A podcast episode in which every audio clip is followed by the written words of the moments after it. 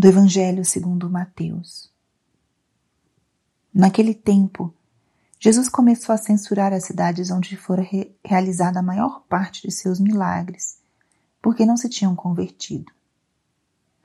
Ai de ti, Corazim, ai de ti, Betsaida, porque se os milagres que se realizaram no meio de vós tivessem sido feitos em Tiro e Sidônia, há muito tempo elas teriam, se, teriam feito penitência, vestindo-se de silício e cobrindo-se de cinza. Pois bem, eu vos digo, no dia do julgamento, Tiro e Sidônia serão tratadas com menos dureza do que vós. E tu, Cafarnaum, acaso serás erguida até o céu? Não serás jogada no inferno, porque se os milagres que foram realizados no meio de ti tivessem sido feitos em Sodoma, ela existiria até hoje. Eu, porém, vos digo: no dia do juízo, Sodoma será tratada com menos dureza do que vós. Espírito Santo, alma da minha alma, ilumina minha mente Abre o meu coração com o teu amor, para que eu possa acolher a palavra de hoje e fazer dela vida na minha vida. Estamos hoje na terça-feira da 15 semana do tempo comum.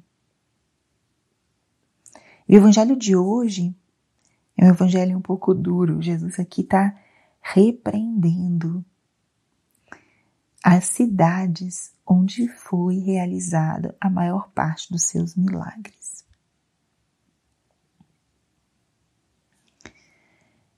Deus não precisa provar nada para ninguém. Deus é Deus, onipotente, todo-poderoso, comunhão de amor na Trindade. Deus não precisa de nós.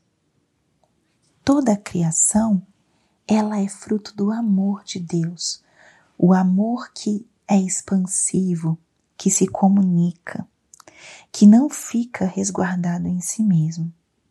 É uma característica muito própria do amor. O amor se expande, o bem se expande, nós somos fruto desse amor expansivo de Deus.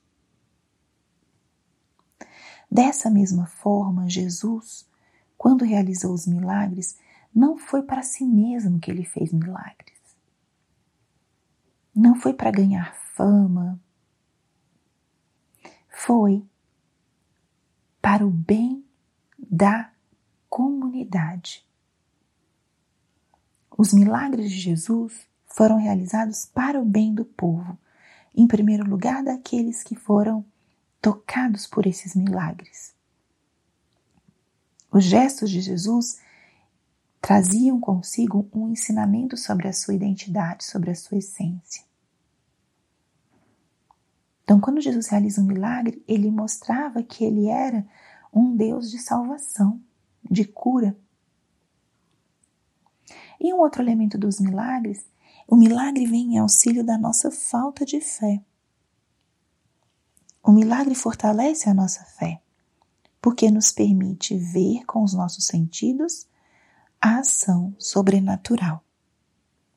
O mundo sobrenatural ele é invisível. Um milagre nos permite tocar a realidade sobrenatural. E o que Jesus está repreendendo nessa passagem é o fato dele ter feito milagres e as pessoas não se converterem. E ele vai comparando situações que foram descritas no Antigo Testamento, de cidades que não acreditaram, que viviam uma vida muito distante de Deus. E Jesus fala: se eles tivessem visto os milagres que vocês viram, eles teriam se convertido. Por isso, terão vocês um juízo muito duro.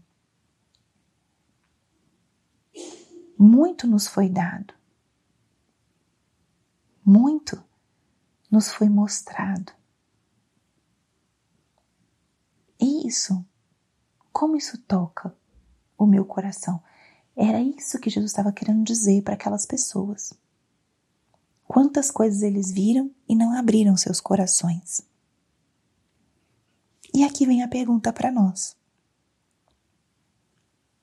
Quais são os sinais que Deus tem feito na minha vida, ao longo da minha história, na minha vida pessoal, na vida da minha família, dos meus amigos? Quantas graças recebidas, talvez algum milagre.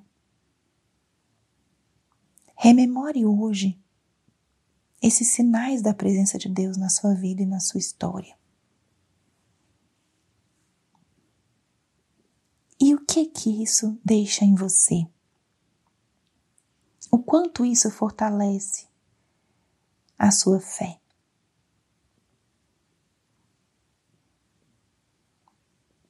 Deixe que essa exortação de Jesus caia no teu coração hoje como um chamado.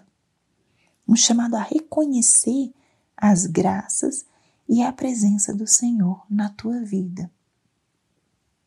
Que essas graças e, e essa presença não te deixem indiferente. Que gere no teu coração uma transformação, uma conversão.